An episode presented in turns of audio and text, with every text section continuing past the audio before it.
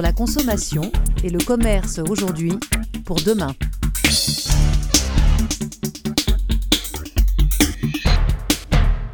Bonjour à tous.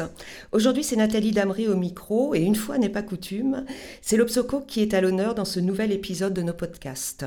Aujourd'hui, je reçois Philippe Moati. Philippe, vous êtes professeur d'économie à l'Université Paris Diderot et le cofondateur de l'Obsoco. Euh, nous allons euh, aujourd'hui parler des perspectives utopiques, notre tout dernier observatoire. Oui, bonjour Nathalie, bonjour à tous. Effectivement, euh, nous venons de publier un observatoire que nous considérons comme important, l'Observatoire des perspectives utopiques, qui, je le signale au passage, a été rendu possible grâce au soutien de, nos partenaires, l'ADEME, BPI France et euh, la chaire ESCP euh, Europe Leclerc. Euh, C'était un projet qui nous tenait à cœur depuis longtemps, hein, d'arriver un peu à, sonder euh, ce à quoi les, les Français aspirent, rêvent, etc la première motivation d'ailleurs venait d'écouler de, mon dernier ouvrage, La société malade de l'hyperconsommation, où j'avais le sentiment que une, des causes, sans doute majeures, du, malaise qui saisit les sociétés occidentales, euh, est ce déficit d'un avenir désirable et, partagé. Euh, quelque sorte l'utopie moderne euh, de, la libération des forces de la, de la connaissance et de la raison, nous menant à une humanité qui s'améliore au fil du temps, bah, plutôt été une réussite et en tout cas nous a amené au confort matériel, mais au prix d'une sorte de vide existentiel, arrivé au point d'arriver, euh, vide existentiel qui nous met en difficulté pour affronter un monde qui change vite dans un sens qui est, qui est, troublé. Donc voilà, il semble important d'essayer de voir si dans le, dans le marché des, des idées, des utopies qui, qui n'est pas très bien achalandé d'ailleurs au passage. Est-ce qu'il y avait des choses qui pouvaient euh, fédérer une partie importante de la population? Puis de surcroît, euh, comme la consommation aujourd'hui, euh, ce qu'on travaille sur la consommation, la consommation est quand même d'abord drivée par des considérations d'ordre immatériel et symbolique, bah, il nous semblait important de voir quels sont les, registres qui font un peu vibrer les, gens pour que bah, du coup les entreprises trouvent un un point d'appui pour développer euh, les, immatériels associés à leurs produits, à leurs marques, qui soient en phase avec ce qui fait vibrer aujourd'hui la, population. Donc voilà, faire d'une pierre deux coups, essayer de, comprendre, ben, est-ce qu'on peut imaginer un projet fédérateur, là c'est plutôt à destination des politiques, et, euh, pour les entreprises, ben, euh, les aider à viser juste, hein, et à être pertinentes dans leur injection de valeurs immatérielles et symboliques par rapport à ce qui fait plus ou moins rêver aujourd'hui les consommateurs. Mmh. Donc on peut parler de vide existentiel et de rêve en même temps? Et d'utopie? Ben L'idée, c'est ça, c'est de, que le, vide euh, soit comblé par euh, l'adhésion à une vision d'avenir euh, qui soit d'abord désirable et si possible commune. c'est déjà une gageure dès, l'origine, puisque l'une des caractéristiques de la société moderne, voire hyper moderne, c'est l'hyper-individualisme. Donc est-ce qu'on peut encore imaginer dans une société fragmentée, euh, telle que celle que nous vivons euh, actuellement, de, fournir à la population une perspective, un point d'horizon qui soit désirable pour tous. Mhm. Euh, donc ça, c'était aussi une hypothèse forte qu'on voulait tester dans notre enquête. Est-ce qu'on peut arriver au, minimum à établir une sorte de, base consensuelle qui pourrait servir de projet commun euh, et non seulement nous donner à chacun bah, des raisons d'espérer en l'avenir, mais aussi de retrouver un peu de commun hein, dans, nos destins pour euh, essayer d'avancer dans cette direction. Voilà. Et donc vous avez, euh, vous avez travaillé sur plusieurs scénarios, j'imagine Alors on a, eu une approche, c'était très compliqué de transformer ça en questionnaire, hein. donc nous avons interrogé 2000 personnes, avec un questionnaire assez copieux, mais qu'il fallait le maintenir dans des limites raisonnables et avec des questions relativement simples, alors qu'on abordait des sujets complexes. Et donc le, choix méthodologique que nous avons fait était d'une part d'essayer de tester euh, l'appétence des personnes interrogées à ce qu'on appelait des systèmes utopiques, c'est-à-dire des des descriptions plus ou moins complètes de sociétés idéales. Euh, donc on, en a identifié trois, et pour chacun, de ces trois systèmes utopiques, on a décrit euh, par une quinzaine de propositions les différentes facettes politique, euh, économique, euh, géographique, lié au mode de vie, au mode de consommation, pour caractériser euh, globalement cette société. Mmh. Donc ces, trois, ces trois scénarios sont lesquels? Alors on a, on a beaucoup tâtonné sur les, noms à leur donner, mais le, il n'y a pas d'ordre. Hein. Le, premier est une société écologique, disons, où tout est pensé et orienté vers l'économie de, ressources et la protection de la planète. Avec une économie donc qui, qui se relocalise, qui, se, joue davantage sur la logique de proximité et le local, une vie démocratique là aussi plus citoyenne et plus centrée sur la participation de chacun, mais plutôt à des échelles locales, et puis des modes de vie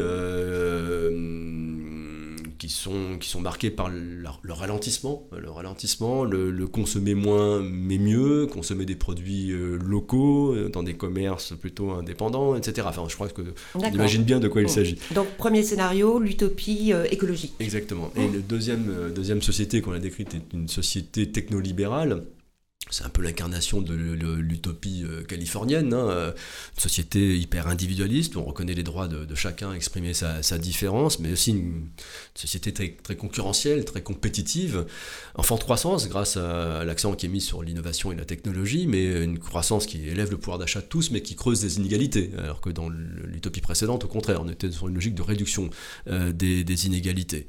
comme l'innovation est au cœur, ben, ça promet des belles choses à la population, notamment l'homme augmenté, hein, euh, pouvoir vivre euh, vieux plus longtemps et en bonne santé, voire la perspective d'un jour d'atteindre l'immortalité et de conquérir peut-être d'autres planètes pour aller chercher des ressources qui nous manqueraient sur Terre. Voilà, donc on voit bien à peu près une utopie scientiste en réalité. Et puis la troisième utopie, on l'a qualifiée de sécuritaire ou identitaire sécuritaire c'est à peine une utopie en fait, c'est euh, une sorte de, de, nostalgie d'un monde d'hier idéalisé, hein, euh, protecteur. Euh, donc là, on se, défie un peu des influences extérieures. Donc sur le plan économique, c'est une, économie qui protège son, son, tissu national, voire local. C'est un point partagé avec l'utopie écologique, le retour au local. et on se protège également des influences culturelles extérieures. Donc il y a une vraie dimension xénophobe hein, dans cette affaire euh, voilà, mais un accent sur le, besoin de sécurité et, et d'ordre. D'accord. Donc vous parlez de, points partagés. Ça veut dire qu'on n'a pas euh, une enfin trois, trois scénarios avec trois, enfin une typologie divisée en trois qui serait, représenterait trois sortes de français très différenciés. Alors en fait, l'intérêt de la, démarche qu'on a adoptée, euh, en tout cas pour ce qui est des systèmes utopiques, euh, c'est d'avoir demandé à chaque répondant. D'abord, on les a pas nommés hein, pour les répondants, pour pas les influencer. On leur dit voilà, on va vous décrire une société idéale et donc point par point, donc on, on déroulait une quinzaine de propositions qui chacune présenter une des dimensions de cette fameuse société. Et euh, au fur et à mesure que les, propositions apparaissaient à l'écran, le, répondant devait les noter euh, avec une note allant de moins 5 à plus 5, selon que cette proposition résonnait plus ou moins avec sa propre conception d'une société idéale. Ce qui permettait donc euh, de, faire le tri. C'était pas tout ou rien. On pouvait dire qu'on adhérait à tel point, mais qu'on rejetait tel autre. Et une fois les 15 propositions terminées, on avait une question plus générale. Ben voilà, au final, dans quelle mesure aimeriez vous vivre dans une telle société Et là, de nouveau, le répondant devait donner une note, mais là, cette fois-ci, une note sur la globalité. Donc on avait non seulement l'adhésion sur le global, mais euh, le détail, le détail. Mmh, mmh. Et on ne demandait pas finalement de, de, choisir parmi les trois. Les trois ont été évalués de cette manière-là. D'accord. Et donc ce qui ressort, c'est que, bah, évidemment, selon euh, nécessairement, une qui prend le dessus sur les autres, ne serait-ce que sur la note globale euh, ou sur la moyenne des notes qui ont été données à, chacune des propositions décrivant l'utopie en question.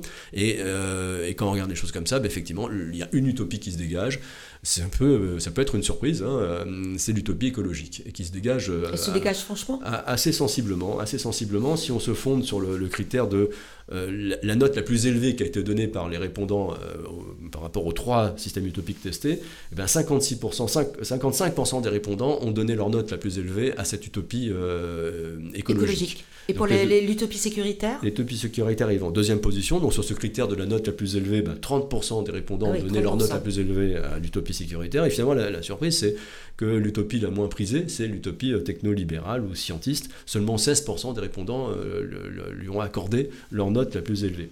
Mais ce qui est frappant, c'est qu'en fait, il y, a deux choses frappantes. C'est que non seulement il n'y a pas de rejet, en fait, il n'y a pas une utopie qui aurait eu une, moyenne négative, par exemple. Euh, tout ont, sur la note globale, une moyenne positive. Ça n'exclut pas que des, répondants aient donné des notes négatives, mais en moyenne, aucune n'est réellement rejetée, donc elles sont hiérarchisées, mais sans que ça conduise à un rejet. Et puis comme on a le détail des, appréciations, des évaluations point par point, et ben on se rend compte qu'en fait, euh, bah, nos, nos, répondants ont eu tendance à picorer, à se faire leur propre société idéale, en allant prendre tel ou tel point dans cette utopie-là, tel ou tel point dans tel autre, euh, voilà, pour se faire un peu une utopie sur mesure, ce qui est d'ailleurs très hyper moderne. Hein, oui, oui c'est plus les grands récits, c'est plus l'adhésion à un ah avenir euh, commun. Chacun se, se, crée son avenir à lui. Voilà, voilà, euh, donc, d'ailleurs, pour, aller au bout de cette idée, nous avons construit une typologie, donc en, combinant toutes les notes données par chacun des répondants. Enfin, euh, c'est classique hein, lorsqu'on fait de l'indice des données. Et la typologie euh, est complexe hein, et, montre bien qu'il y a des, catégories de population qui traversent un peu les utopies qu'on vient de décrire. Voilà. Mais pour être un peu synthétique, ce qui est assez frappant, c'est quand même malgré tout une sorte de convergence entre l'utopie écologique et l'utopie euh, sécuritaire, et notamment sur cet attachement au, local, euh, à une économie qui se relocalise, qui se protège un peu de, des grandes échelles. Hein. Alors évidemment, ces deux utopies, par contre, se, séparent, mais radicalement par rapport au côté xénophobe. Hein, qui le, rejet de l'autre. Ah oui, le rejet de l'autre est très, enfin, très marqué dans certains partisans d'utopie euh, sécuritaire, alors que c'est profondément rejeté par les, chauds partisans d'utopie écologique. Oui. Oui, oui, qui sont plutôt accueillants et qui, notamment, la position par rapport aux migrants. Oui, et puis euh, globalement, une éthique euh, cosmopolite. Euh, on se vit un peu comme citoyen du monde, alors que les, chauds partisans de l'utopie identitaire sont vraiment très repliés sur l'identité nationale. Mhm. Et en termes de consommation, alors, qu'est-ce que ça donne? Est-ce qu'on peut, on peut euh, voir comme ça des scénarios pour euh, le commerce de demain, par exemple? Alors, ce qui, est, ce qui, est, vraiment très, très intéressant, c'est que, bon, au-delà de ces trois systèmes utopiques qui ont été donc travaillés en profondeur, euh, comme ça n'épuisait pas tout le sujet des perspectives utopiques, on a testé, enfin, on a, on, a, abordé dans le questionnaire des, des thématiques. Alors, il n'y avait pas la prétention là de dresser le, le, portrait d'une société globale, complète, mais de, de, de, regarder les attitudes des gens, les aspirations par rapport à des, des points plus particuliers. Donc, par, rapport, par exemple, le cosmopolitisme dont on vient de parler. Euh, par exemple, le rapport au travail, le rapport à l'entreprise, le rapport au mhm. système politique. Donc le questionnaire est très très complet. Et euh, un des résultats assez frappants, c'est que beaucoup des positions adoptées par les Français que nous avons interrogés sont des positions contre voilà, donc. Euh, bah, on a... pas des utopies euh, positives, on serait pour, on aurait envie, on se donnerait les moyens. Exactement. Donc, par exemple, on attend de la sécurité parce qu'on craint l'insécurité. Euh, on veut de la protection de notre économie nationale parce qu'on on est contre la, concurrence qui nous vient de, l'extérieur, Et on etc. est écolo contre quoi? Alors, évidemment, on est écolo parce qu'on parce qu'on a peur du réchauffement climatique, on a pris conscience des enjeux écologiques, mais pas que. Et je trouve que c'est ça qui est un résultat fort de notre observatoire, et notamment pour la, la dimension consommation. C'est que quand on regarde dans le détail euh, ce à quoi euh, les répondants ont particulièrement euh, comment dire, donné leur, appréciation positive dans l'utopie écologique, ce sont les aspects qui relèvent des modes de vie. et, donc ça en plus quand on croise avec d'autres aspects de l'enquête, ça révèle quoi? Ben, Ça révèle une attente assez généralisée dans la population de ralentissement, de, consommer moins mais mieux, des choses qu'on voit déjà sur les marchés, hein, mais qui s'expriment très clairement ici, moins mais mieux. Euh, une consommation qui repose davantage sur la mutualisation et le partage, donc là on a trouvé aussi des traces de ça dans le développement récent de la consommation collaborative. Hein. Euh, une envie de faire soi-même, très forte, très forte, y compris de prendre sur son temps, alors qu'on sait que a un rapport au temps qui est un peu tendu, mais prendre sur son temps pour faire soi-même un certain nombre de choses que l'on consomme. Bref, euh, tout ça dépeint un mode de vie euh, assez différent de celui qu'on a aujourd'hui. Oui, parce auquel... on est en pleine période du Black Friday en ce moment et on ah. voit à quel point c'est contradictoire. Mais, complètement. Euh, mais en même temps, ça, ça, montre en creux que peut-être que la dynamique dans laquelle nous sommes collectivement embarqués ne correspond pas exactement à nos, orientations profondes. Euh, mhm. Voilà. Il y a une envie d'autre chose. Et là, c'est une adhésion positive à cette vision de, de, mode de vie. Donc là, je pense qu'il y a quelque chose, il y a un message fort hein, qui, est, qui, est, à entendre, peut-être déjà pour les politiques, euh, au-delà du discours euh, sur la macroéconomie, euh, la politique monétaire et budgétaire, etc. Il y a peut-être effectivement à s'occuper davantage de, des modes de vie des gens et, de construire un quotidien qui corresponde davantage aux aspirations profondes.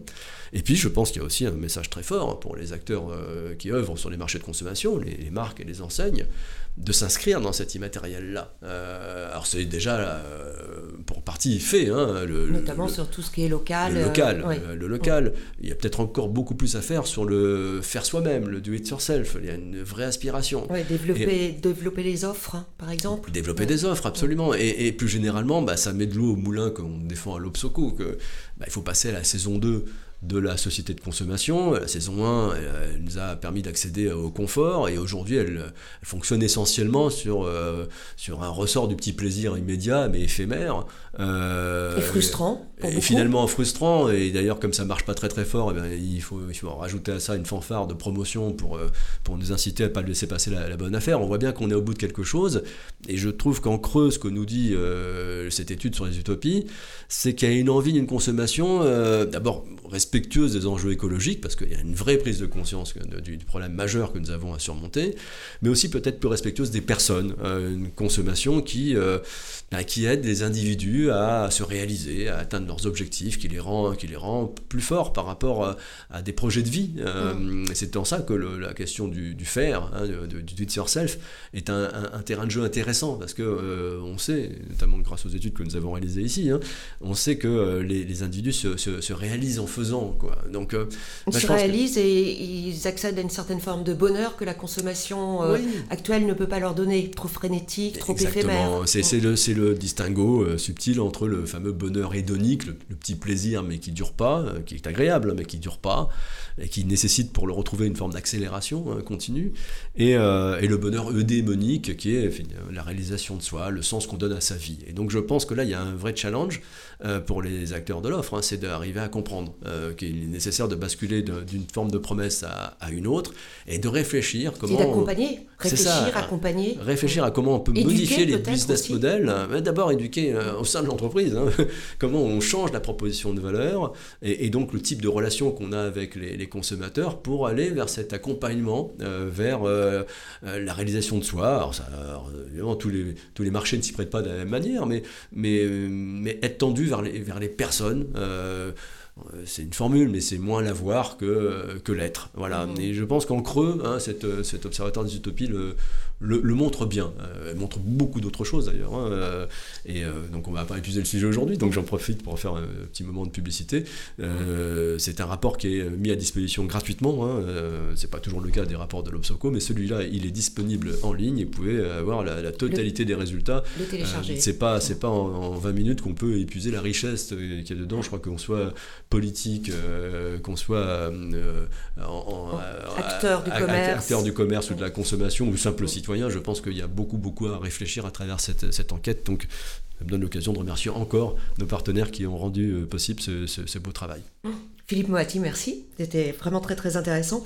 Euh, j'en profite aussi pour euh, signaler que vous pouvez retrouver tous nos podcasts sur notre site et également les, les podcasts du colloque que nous avons organisé il y a de cela un mois, au mois d'octobre, euh, sur euh, les, utopies et la consommation. Utopie et consommation, effectivement, un florilège d'interventions de, des membres du cercle de l'Obsoco qui, qui viennent à merveille bah, illustrer et dépasser d'ailleurs ce, ce, qui a été dit et pris dans l'Observatoire. Merci beaucoup. Merci à vous.